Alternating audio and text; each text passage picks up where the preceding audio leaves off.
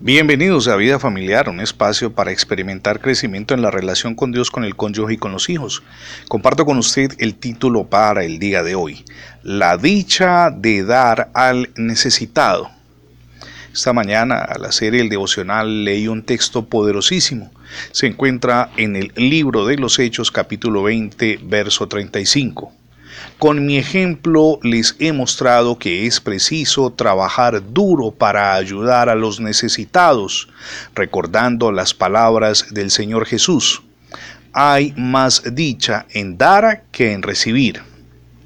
Un pronunciamiento del apóstol Pablo que, andando en el tiempo, todavía toca las fibras más sensibles de nuestro corazón.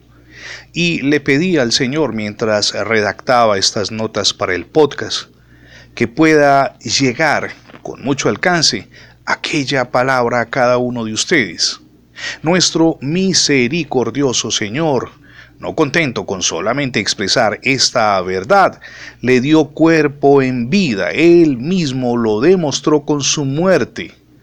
Se vació él mismo para que nosotros fuéramos llenos.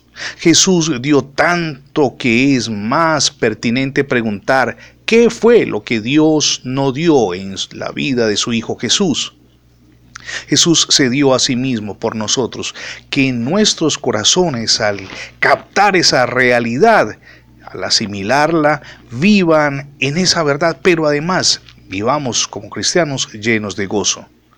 ¿Por qué se experimenta entonces, es una pregunta que nos asalta en ese instante, tan poco gozo en nuestra plenitud que deberíamos disfrutar y desbordar en nuestra existencia esa plenitud de Cristo producto de nuestra salvación?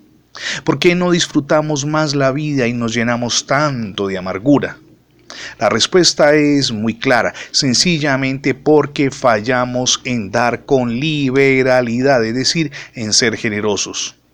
Cuán poca cuenta se da a la iglesia de lo mucho que sin duda, hemos recibido de Dios y no contribuimos a la obra de Él para que se extienda la predicación del Evangelio.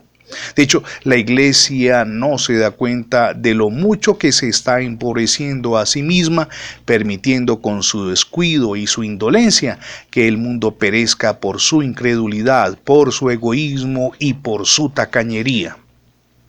Infortunadamente vemos muchos líderes religiosos hoy, legalistas en su mayoría, que solamente se interesan en vivir bien y preconizan lo que no está en la Biblia, que no tiene el sustento, al menos no en el Nuevo Testamento, y es de pagar el diezmo, el de estar sembrando para diferentes proyectos, y nada de eso lo mira uno, termina contribuyendo a la obra de Dios porque quienes terminan enriqueciéndose son aquellos que justamente utilizan la franquicia de Dios para beneficiarse a sí mismos y no a sus ovejas, no comprometerse con su pueblo para predicar el Evangelio.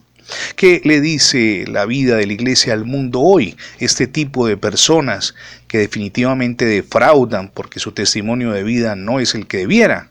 Cristo le ha dado luz a la iglesia en general y la iglesia se lo niega a los que están perdiendo su vida en la pecaminosidad, en la mundanalidad.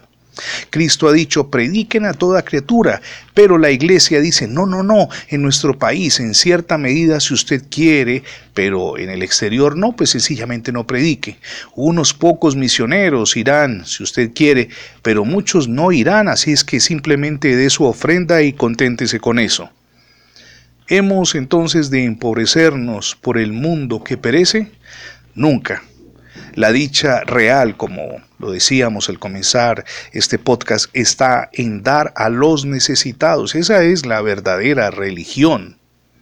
Nos regocijamos al saber que hay muchos creyentes que creen las palabras del Señor Jesús cuando dijo, más bienaventurado es dar que recibir.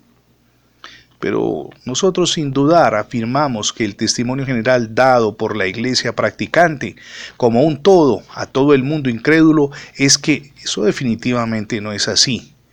Que la mayoría de los creyentes imbuidos en su legalismo y religiosidad, guiados por líderes que definitivamente pareciera que no pasan tiempo con el Señor, no cree la afirmación de Jesús que recoge el apóstol Pablo, como lo mirábamos al comienzo en el libro de los Hechos.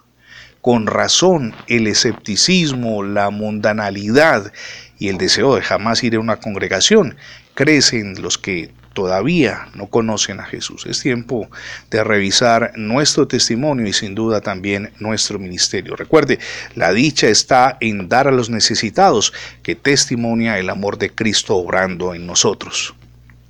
No podría despedirme sin antes preguntarle cómo anda su relación a nivel conyugal, con los hijos, con sus padres, con sus hermanos. La vida familiar es muy importante y debemos pedirle a Cristo que ocupe el primer lugar en nuestro hogar y también que sea Jesús quien reine en nuestro corazón. Una petición en la que debemos insistir constantemente. Jesús llena mi existencia. Gracias por escuchar Vida Familiar diariamente, tanto en la radio como en el formato de podcast. Recuerde que ingresando la etiqueta numeral devocionales Vida Familiar en Internet tendrá acceso a todos nuestros contenidos digitales alojados en más de 20 plataformas. También le animamos para que visite nuestra página de internet. Es radiobendiciones.net. Se lo repito porque es muy sencillo. radiobendiciones.net. Somos Misión Edificando Familias Sólidas y mi nombre es Fernando Alexis Jiménez.